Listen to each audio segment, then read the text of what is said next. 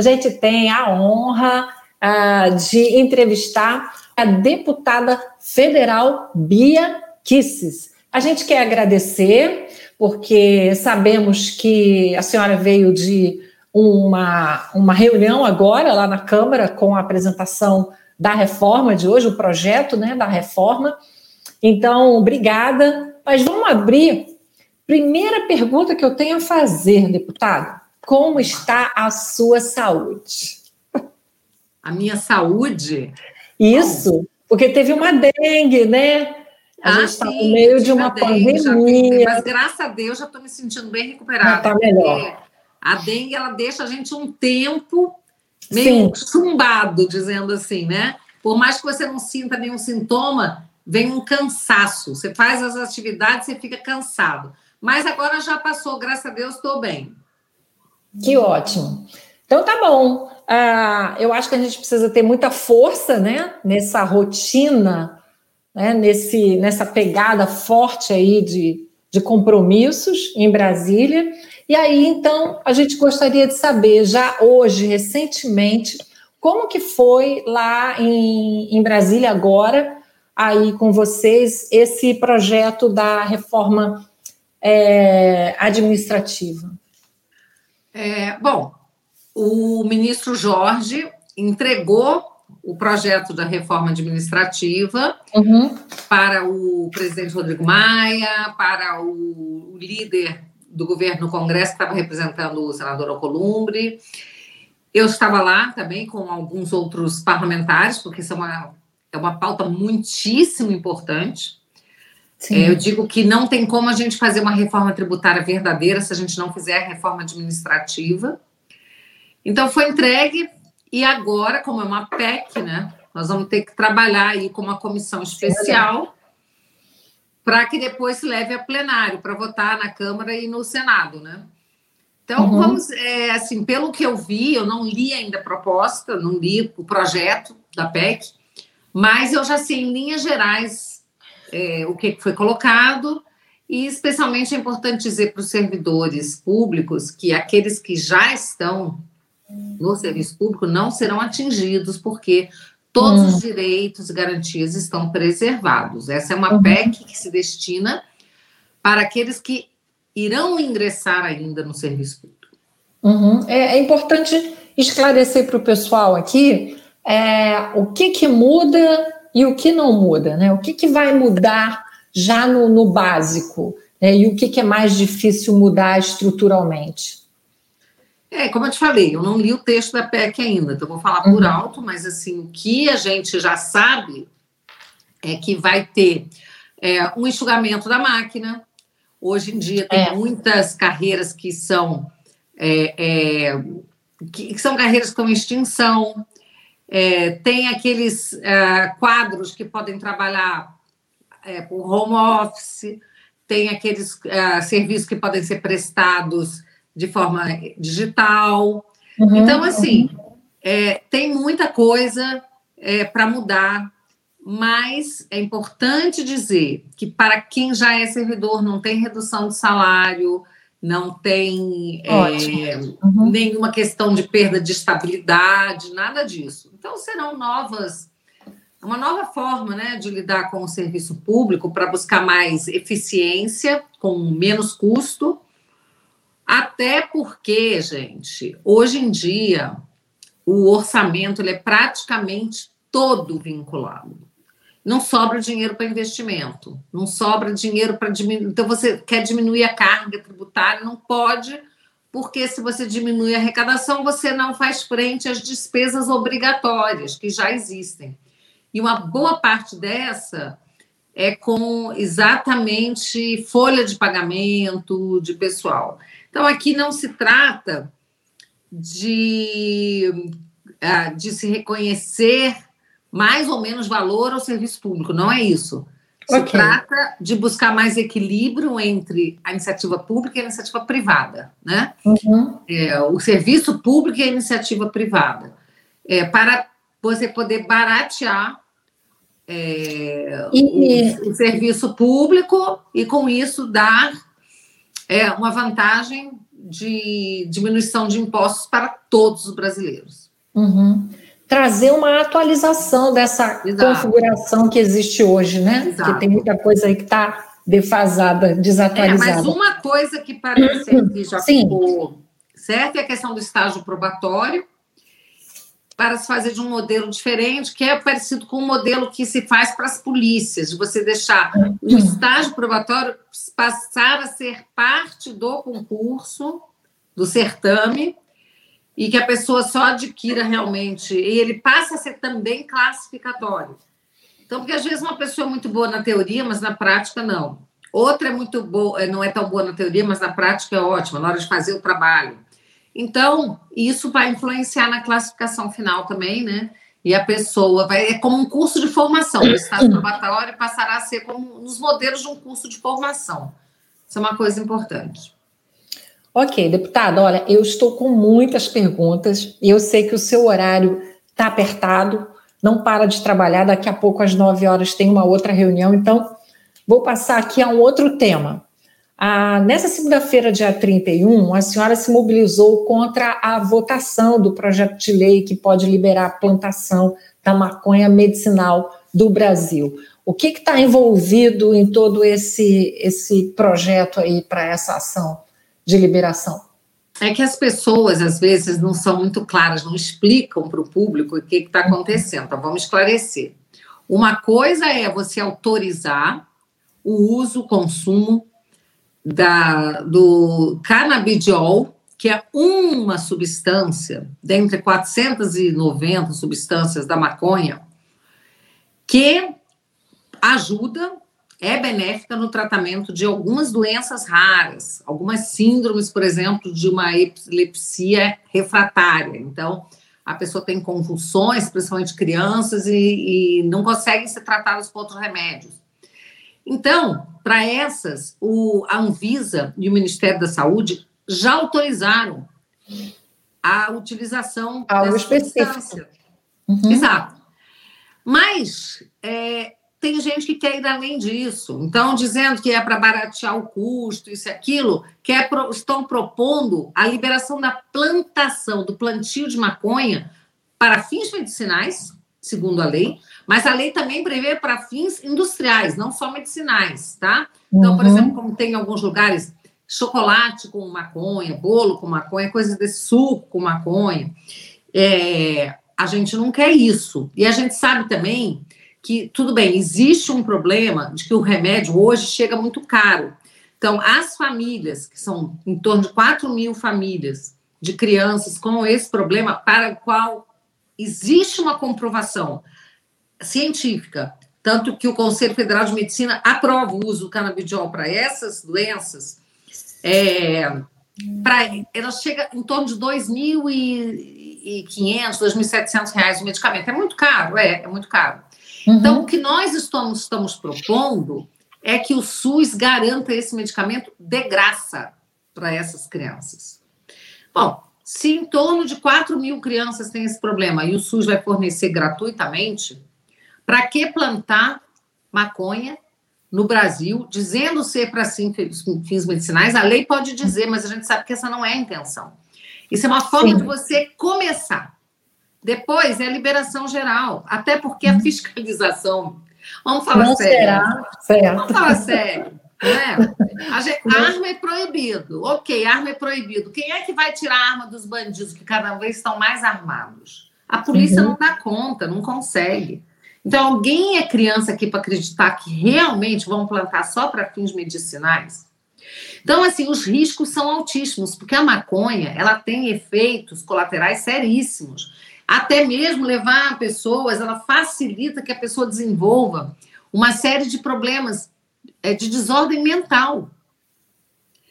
É, é preciso cuidar das famílias. Não, o Estado não pode é, é, liberar o plantio da maconha, porque tem um grupo minoritário que defende isso, e ainda existe muito lobby econômico para isso. Empresas que querem que o, uhum. e, e, existe um projeto que quer que o Brasil se torne um fornecedor de maconha, um exportador de maconha.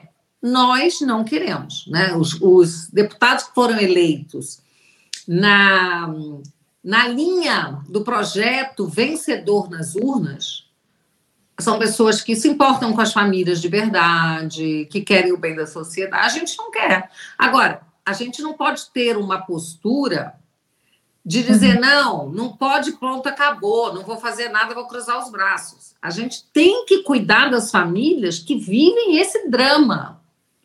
E é por isso que nós temos que ser proativos e estamos buscando soluções estamos caminhando muito bem nisso, nesse sentido. E mais, está sendo autorizado também, parece que já a partir de janeiro do ano que vem, o uso sintético do canabidiol. Então não precisa nem plantar, porque vai haver o uso, vai haver a substância. É, isso tudo é um processo que lida com interesses de vários grupos, é. e aí realmente tem que ter todo tipo de de alerta, né, de prudência para cercar essas brechas. Né? Claro, acredito que eu, o povo eu precisa. Fiz... Não, e nós Sim. estamos no meio de uma pandemia. O Congresso está uhum. Tá funcionando de uma forma remota, com poucos parlamentares presentes, e o que dificulta muito o debate, tanto que Sim. o acordo era só votar matéria que tivesse acordo, tá? acordo, todos os líderes, bancadas estão de acordo, a gente vota e pensando em quê? Em ajudar a população nesse momento de pandemia. Liberar maconha não vai ajudar a população. É, não é um período adequado para se tratar disso. Não, okay. porque a gente precisa dialogar. Porque assim, uhum. a gente sabe que a maioria da população é contra. Mas vamos ouvir aquelas pessoas que são favoráveis, e aí o pessoal de lá diz: não, mas nós já fizemos 13 hum. audiências públicas. Tá, mas 13 audiências é muito pouco para um assunto como esse. Né? E na hora de botar em plenário para votar, tem que deixar, tem que dar oportunidade aos parlamentares realmente debaterem o tema, né? Okay. E da sociedade se manifestar. Bia, é, a senhora é autora de um dos projetos mais comentados da Câmara, que é a Escola Sem Partido. Sem dúvida. Então, vamos falar desse projeto também para esclarecer o pessoal, porque muita coisa tem acontecido e o Pleno News tem divulgado de abuso de professores é, que perseguem alunos por linha ideológica, por crença, etc, etc. Então, conta para gente como é que está esse processo hoje da escola sem partido. Esse projeto, eu dei entrada nele no primeiro dia da minha, dessa legislatura. Primeiro dia. Só que nós estávamos no momento em que era preciso votarmos a Previdência, todos os, todo o foco estava voltado para a Previdência. Então, o presidente da Câmara, Rodrigo Maia, me disse o seguinte: que ele asseguraria para mim a, a criação da comissão especial do Escola Sem Partido, para a gente poder debater uhum. bastante o tema, mas somente após a aprovação da reforma da Previdência. Eu concordei, evidentemente, até porque meu interesse era criar menos polêmica, para a gente ter mais votos para aprovação da reforma, ajudando assim o governo. E uma vez aprovada, o presidente Rodrigo Maia criou a comissão especial da Escola Sem Partido mas antes que a gente pudesse instituí-la, botá-la para funcionar, né, veio o final do ano e aí o ano retomou com, a, pandemia. a, pandemia. Então, nós não pudemos é, dar prosseguimento ainda.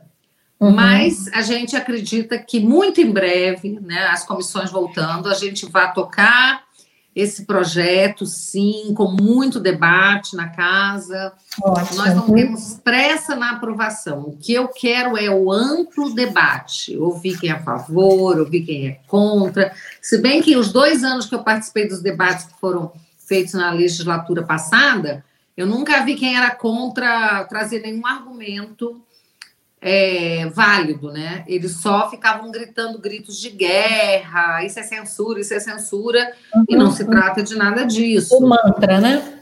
É um mantra, e a gente falava, tá, mas aqui são os deveres do professor. Vocês discordam de qual dever do professor? Eles não sabiam dizer. Então, por exemplo, é dever do professor não perseguir o aluno em razão da sua convicção moral, religiosa, Alguém acha que o professor pode perseguir o aluno? Ninguém, ninguém tinha coragem de dizer que sim. Então, a verdade é que eles são contra, Porque o projeto Escola Sem Partido, ele dá consciência, ele informa as crianças de que quando o professor está fazendo doutrinação, ele está fazendo algo ilegal. E a criança pode se proteger. Conta para o pai, conta para a mãe, grava, mostra. Uhum. E eles não querem isso de jeito nenhum, né? Porque como é que eles vão garantir Sim. Continuar formando militantes é. esquerdistas? É no silêncio da sala, sala, de aula, de aula. no segredo é. da sala de aula. Ah, o Pleno fez uma, uma matéria, é, não, é, não é recente, mas a gente tem acompanhado isso, né, ah, de que um professor, né, é, no Ceará, ele gritou com estudantes, xingou os estudantes, né? É, porque ele era contra o então deputado Bolsonaro, que era é, pré-candidato à presidência, né? Uhum. E ameaçando os alunos com perda de pontos, inclusive. Exatamente. disso, né? Então, já em 2018, quer dizer, antes da tua, da tua posse, né? De começar a tua legislatura, já tinha esse movimento que chamava a atenção. É, eu acho que, independente da questão é, política, partidária, de crença, é um desrespeito muito grande. Né? A exaltação e a humilhação é algo que é inadmissível dentro de um ambiente escolar. Mas então, espero que, esperamos né, que a escola sem partido continuem é, no seu processo aí, meio, mesmo no meio da pandemia. Ah, outro tema também que eu gostaria de é, ouvir a sua opinião sobre castração química, porque eu também estava lendo a sua opinião de que você se manifestou a favor da castração né, química para estupradores, né? e assinou um requerimento para que tivesse uma urgência nessa proposta. É, fala Com um pouquinho sobre a tua avaliação.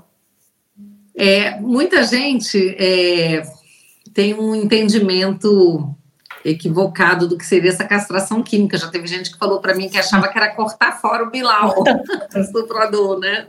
Não, gente, não é isso não, né? É você, por intermédio de medicamento, como por exemplo injeções, você tirar a libido da pessoa, tirar o desejo. A pessoa não uhum. tem mais desejo sexual. Isso é temporário. É, depois de um tempo, a pessoa tem que tomar de novo, senão ela, ela pode recobrar o desejo sexual. E essa pessoa, um estuprador, é, a arma que ele tem para estuprar uma mulher é exatamente essa, né? É, é o seu órgão sexual que precisa de libido, desejo para poder funcionar.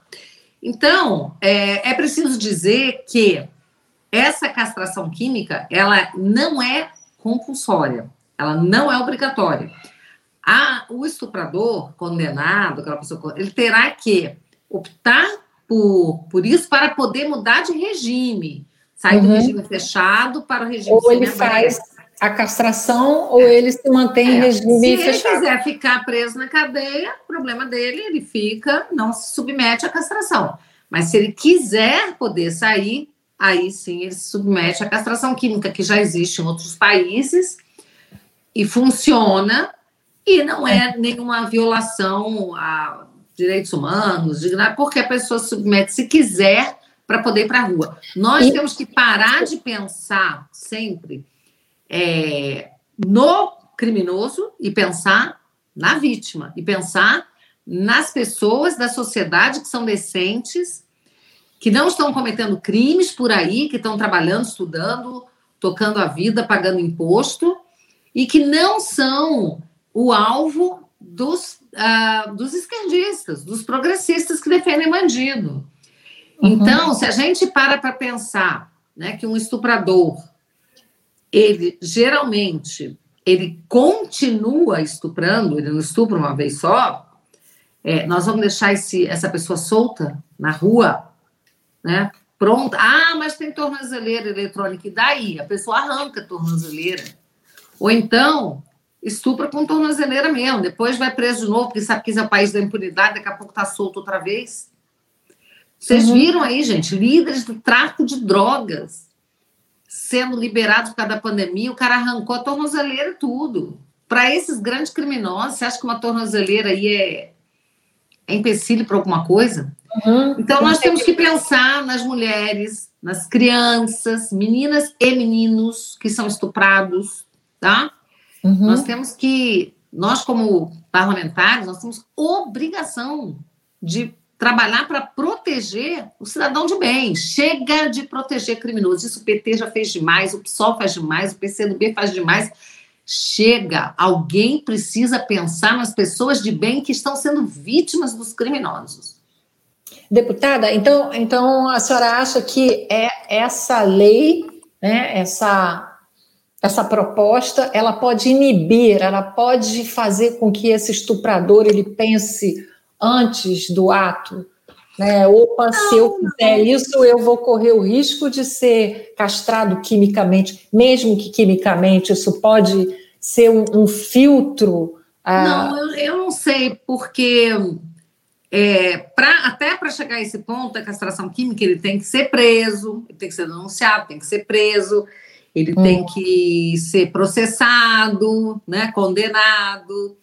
E aí, é. para poder sair da prisão, depois que tiver cumprido um determinado tempo, é que ele teria essa opção né, de castração química. Eu certo. acho que o, que o que faz com que as pessoas pensem duas, três, quatro vezes antes de cometer um crime é a certeza da punição. No Brasil uhum. é o contrário, a pessoa tem quase que certeza da impunidade. Então, eu acho que nós temos que trabalhar. Esse projeto é interessante, é muito útil, muito bom, uhum. mas nós temos que trabalhar na, na para é, mexer nas leis de execução penal, no processo, no Código de Processo Penal, nós temos que mexer para garantir que a hora que a pessoa vai presa, condenada a 30 anos de cadeia, que ela não fique, cumpra só um quinto da pena e possa sair. Que ela não possa sair nesses saidões, e quando muitos não voltam, ou voltam depois de terem cometido outros crimes. Então, nós temos que falar sério Agora é uma dificuldade grande. O pacote anticrime do ministro Sérgio Moro foi totalmente retalhado, porque existem ainda muitos amigos de bandidos, pessoas que ficam só pensando, ai, coitadinhos, direitos humanos.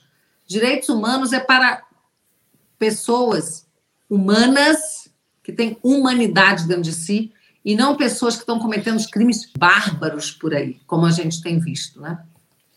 Ok. Outra também de hoje que eu queria muito te ouvir, todos nós, é sobre a sua opinião do Black Lives Matter, né? Hoje a senhora se manifestou sobre o movimento, né? Vidas Negras Importam, ah, numa publicação no Facebook, que eu fiz questão aqui de anotar, né? Ah, que da é moça, a moça branca com o rapaz negro e o bebezinho, né? O filhinho. É, não, e tinha outra também que era um, um vídeo em inglês legendado, ah, okay. ah, onde os negros reclamavam. Bom, a gente só é olhado, é, só tem atenção quando há um incidente catastrófico, mas o nosso dia a dia, né? Uhum. Então, queria a sua opinião. Eu acho que assim, os globalistas, progressistas, esquerdistas, eles dividem a sociedade, eles querem botar uns contra os outros, né? Aqui no Brasil, a gente acostumou, o Brasil é o país da miscigenação. Aqui, todo mundo teve um avô que foi índio, uma avó que foi negra, um, alguma coisa assim. E a gente cresceu misturado. Essa é que é a verdade. Eu sempre cresci com amigos é, brancos, pretos, amarelos, sem fazer uhum. distinção né? E é, não é fingir que não vê a diferença, não. Tem diferença. A, a cor da pele é diferente, mas a, a diferença para aí na cor da pele. E, e aí eles querem dividir a sociedade para um odiar o outro. Aí vem com essa história de que Black Lives Matter. Sim, importa. Vidas negras importam, assim como vidas brancas importam, vidas amarelas importam, todo tipo de vida importa. Então, é, o que a gente vê é que é uma grande mentira. É aquela história. Vidas negras importam. Aí sai matando todo mundo que é branco, ou até os negros que não se submetem a isso. Eu cansei de ver vídeos de uma menina se recusando a fazer os gestos que eles queriam que ela fizesse, aí ela é massacrada. eu vi hoje a notícia de um policial negro que foi morto por um bandido branco. Não houve uma manifestação do Black Lives Matter. Uhum. Entendeu? Porque como o negro era policial e o branco era bandido, aí pode matar. Então, assim, isso é uma grande mentira. Esse tipo de movimento é um movimento pensado, orquestrado, tem Jorge Soros e companhia por trás, é ele que banca isso, ele já falou que é ele que banca. Está destruindo sim. a sociedade, invadindo propriedades, destruindo, matando pessoas. E não tem nada a ver com o valor da vida negra ou da vida branca. Não tem nada a ver. É mentira, violência e agressão pura. É destruição da sociedade. Esse é o objetivo desse. É o caos. Esse é o objetivo o, desse. O que me chamou a atenção aqui, uh, não, não sei se a senhora chegou, mas aqui a sua declaração é que aí está a prova de que o BLM não representa todos os negros. Já está claro que o movimento é político. Sim. E aí eu vi uma manchete, uma chamada na mídia, dizendo deputada bolsonarista Bia Kicis endossa racismo e ataca o Black Lives Matter. Ah, eu, é? falei, eu nem vi é. isso. Foi mesmo, pois é, mas a gente fica de olho porque é, existe aquela, aquela famosa a intenção, a ação de distorcer palavras, Sim, né? Claro. distorcer informações uhum. em nome da até da, da checagem de notícias, né? Eu estou checando o que todo mundo está falando, eu estou checando fake news, eu estou checando o que todo mundo diz e acaba distorcendo e ficando até pior. Isso me chamou e onde, muita onde atenção. Onde foi que saiu isso? Você puder até me mandar? Mando, eu mando. Eu não vi isso não, porque eu vou link. ter que processar quem falou isso, né? Porque se é uma coisa que eu nunca fui na vida foi racista. Pois é, eu não ficou. Vou admitir até porque racismo é crime, é crime inafiançável. Uhum. Então, eu estou sendo acusado de cometer crime. Isso é uma calúnia e eu vou processar quem escreveu isso. É, então, ok, Pleno vai te passar essa informação. Logo depois dessa live eu te passo o link, porque a gente também está de olho.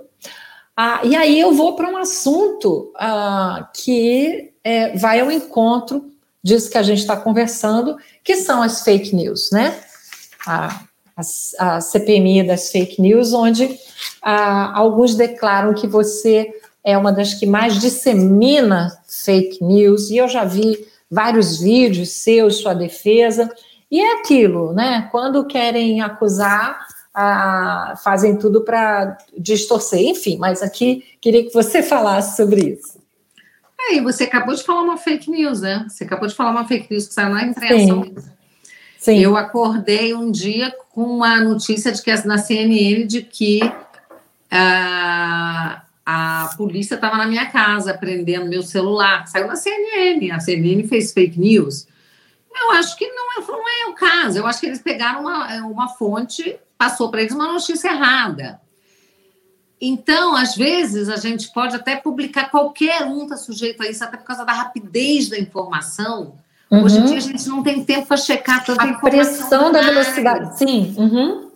Então, a mídia tradicional, as redes, às vezes solta uma notícia que não era bem aquilo, ou uma interpretação equivocada. E depois, quando você vê que, que errou, você se retrata. Você, olha, pessoal, não era isso não, eu vi que era outra coisa, removeu, acabou. Agora, a gente faz isso, eles não fazem. Eu duvido e eu dó que amanhã alguém vai dizer que eu não fiz racismo, vai pedir desculpas. Eles não fazem uhum. isso. Então, fake news, ninguém sabe o que é, como diz o Fiuza, fake news é o que você quiser que seja. Não existe um conceito jurídico para isso, não é crime, mas existe um inquérito no Supremo que trata é, os apoiadores do Bolsonaro como se fossem criminosos de fake news, um crime que não existe. Então a tá uhum. gente está vivendo um tempo, gente, é tempo maluco, tá? em que nós temos total insegurança jurídica. E é isso. É isso que eu tenho a dizer sobre fake news. Fake news é o que você quer que seja, dependendo de quem fala é, dependendo de quem fala não é. E os caras criaram essa mentira de que, os, de que um lado fala a verdade, o outro fala a mentira, e que tem os checadores é, da verdade. Uhum. Eu, não, eu não deleguei a ninguém esse uhum. poder de checar o que é verdade ou não. Eu me recuso a aceitar uma verdade oficial, uhum. Ditada pelo Estado ou seus aliados lá, né? Até porque eu levanto uma, um questionamento: quem é que checa os checadores de notícias? É, exatamente. Pois é. Né? Que eu também... checo. Quando eu checo, eu falo, olha aqui, ó, mentiu. Falou isso aqui é mentira na cara Sim, às vezes, né? às vezes eu, é, há uma desatualização. Fico, uhum. é, e eu não vou aceitar o Estado é, botando uma verdade oficial como era feito, como é feito na Rússia, como é feito nos países comunistas né, que vão ler, gente, vão ler o 1984 e ver o que está acontecendo hoje no Brasil, né? Agora, é, a senhora comentou, né, afirmou que a, a fake news é ativismo judicial. É, como, como que isso pode ser explicado para as pessoas, para trocar isso em miúdo, já que existe uma comissão, né, e que gasta dinheiro público com isso, há todo um. Não, uma... eu não entendi a sua pergunta. Eu afirmei que fake news é, é ativismo judicial, não entendi. Isso, é um ativismo judicial?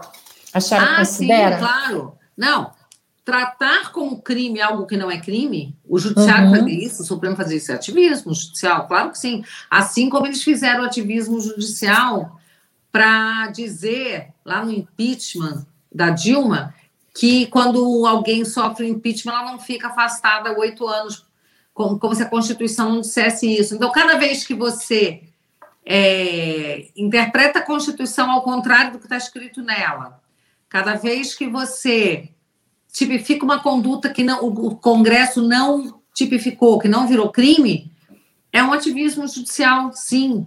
E uhum. isso é um câncer para a democracia. Agora, vamos falar sobre a sua saída da vice-liderança. É, já teve isso há algum tempo, né? Já ocorreu, mas como que como é que a senhora está com relação a isso hoje? Olha, para dizer a verdade, eu continuo trabalhando do mesmo jeito, inclusive para ajudar os líderes, como se eu não tivesse. Como disse que continuaria. Estou uhum. lá. Estou trabalhando. Você viu que para o veto 17 era eu que estava lá, dentro do plenário, trabalhando, ligando para deputado é, e falando com todo mundo. Eu estou trabalhando. Né? É, então, para mim, ser vice-líder ou não ser vice-líder não importa nada, porque eu sou uma parlamentar que tenho as minhas pautas, as pautas do governo, é, para é, lutar para aprovar e barrar aquelas coisas que não prestam, que são contra a escolha que o povo brasileiro fez nas urnas. O povo escolheu a pauta do Jair Bolsonaro. Toda vez que quer enfiar uma coisa que é contrária ao que o povo quer, eu vou lutar, sendo vice-líder, não sendo vice-líder. Para mim não faz a menor diferença. Ok. Bom, e o PSL anunciou, né, acabou de anunciar formalmente a, o nome da deputada federal, a Joyce Horstmann, como candidata à Prefeitura de São Paulo. E aí, qual é a sua avaliação? É, eu só tenho a lamentar, né? Porque a Joyce ela está perdendo para margem de erro na pesquisa, né? Então, eu acredito que ela é uma pessoa que se queimou muito com as suas próprias atitudes. A pessoa subiu como um foguete, depois caiu, se destabacou, como geralmente é o que acontece com quem Obrigada, Márcia Tavares, que está aqui parabenizando pelo trabalho. Muito obrigada. Eu acho que é o seguinte, né? Dizem quanto mais alto a pessoa sobe, maior é o tombo, principalmente quando é muito rápido, né? Sem sustentação. Porque todo mundo tem direito de subir na vida, a gente busca isso, mas tem que ser uma coisa construída, com trabalho, com respeito, sem querer passar a perna nos outros. Então, lamentavelmente, a Joyce se mostrou uma pessoa sem escrúpulos e o povo enxergou o povo não é bobo. Você acha que o paulista é besta? Então, eu não vejo a menor chance dela se eleger, a não ser que eu esteja assim, tão errada, tão errada, que eu não esteja conseguindo enxergar né, uhum. aí o, o povo lá de São Paulo, mas se não for assim, por um equívoco assim, gigantesco, eu acho que foi uma bola fora do PSL muito grande. Lamentável, porque tinha outros candidatos muito melhores. Sim, Agora a gente vai falar da Lava Jato, né? A Operação Lava Jato, que a gente teve a, o Alessandro de Oliveira assumindo recentemente. ah, no lugar do Deltan e, e, ele propõe aí que aumente, que a, a, estrutura de investigação seja aumentada, né? Como é que você, como é que a senhora vê a Lava Jato hoje? A Lava Jato ela é um patrimônio do Brasil, né? Eu acho que tem que continuar, muito importante que continue, e tem que conter os excessos, porque houve excesso, não vamos dizer que não houve. Então, por exemplo, aquela história de dizer que lá em Curitiba eles têm banco de dados infinitamente maior do que o banco de dados que o procurador-geral tem, que ele tem acesso, e eles terem conseguido no Supremo uma liminar para impedir que o procurador-geral acesse as informações, isso é um absurdo. É um uhum. absurdo. Você, dentro do mesmo órgão ir para a justiça. Não pode. Existe uma coisa chamada hierarquia. Né? O chefe da procuradoria é o Augusto Aras, ele é o procurador-geral. Então, não pode ficar lá os procuradores com informações, sabe-se lá de quem, para usar da forma que precisa. Não pode. E quando você tem poder demais na mão, e realmente a Lava Jato ela, ela virou uma instituição com muito poder, é, é humano que se cometam excessos. Ninguém pode ter poder absoluto, sabe? Tem que haver limitação do poder para que a gente tem, tem que compreender a natureza humana. As pessoas acabam é, exagerando, é, achando que estão acima da própria lei, não pode ser assim. Agora, a Lava Jato tem que continuar. O trabalho que foi feito foi fantástico, pelo Moro como juiz, pelo Deltan Dallagnol, por toda a equipe e por todos os outros que estão pelo Brasil trabalhando pela Lava Jato, que são muitos. Coibidos os excessos, eu acho que tem que continuar. Uhum. Os resultados foram importantes, né? Muito importantes. Deputada, para a gente ir terminando, porque está quase na sua hora, eu tenho algumas perguntas dos nossos leitores aqui que mandaram para a gente. Como, por exemplo, qual o sonho político da deputada? Pergunta de Aldenir Santos. Olha, eu estou no meu primeiro mandato, eu estou achando incrível ser deputada, gosto muito do que eu faço, mas eu tenho um sonho que é de depois migrar para o Senado. Eu acho que eu vou. É, vou Essa fazer... é a próxima pergunta que fazem aqui. Pretende concorrer ao Senado? Pretendo. Eu só não okay. sei se seria na próxima eleição, que é só uma vaga, ou na outra, quando serão duas. Aí, para isso, eu teria que me reeleger deputada por mais quatro anos. Então, isso é uma coisa que eu tenho que ver. Eu acho que é, é, na época, né, mais próximo das eleições, é que eu vou ter condições de saber. Tem outra pergunta aqui: qual o valor que deve ficar para mãe, chefe de família? 300 reais ou 600 reais?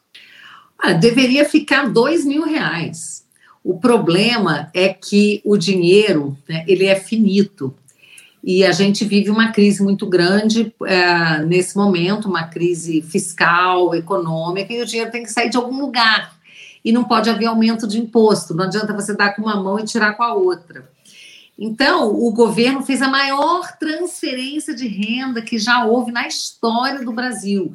E a mãe de família não recebeu 600 reais, ela recebeu 1.200 reais. Porque para a mulher foi dada essa diferença, ela ganhava duas cotas. Se ela era a chefe da família, ela ganhava duas cotas. É, então, é, nós temos que fazer o que é possível Hoje, o possível foi estender o programa, porque o programa era para ter acabado, era para acabar.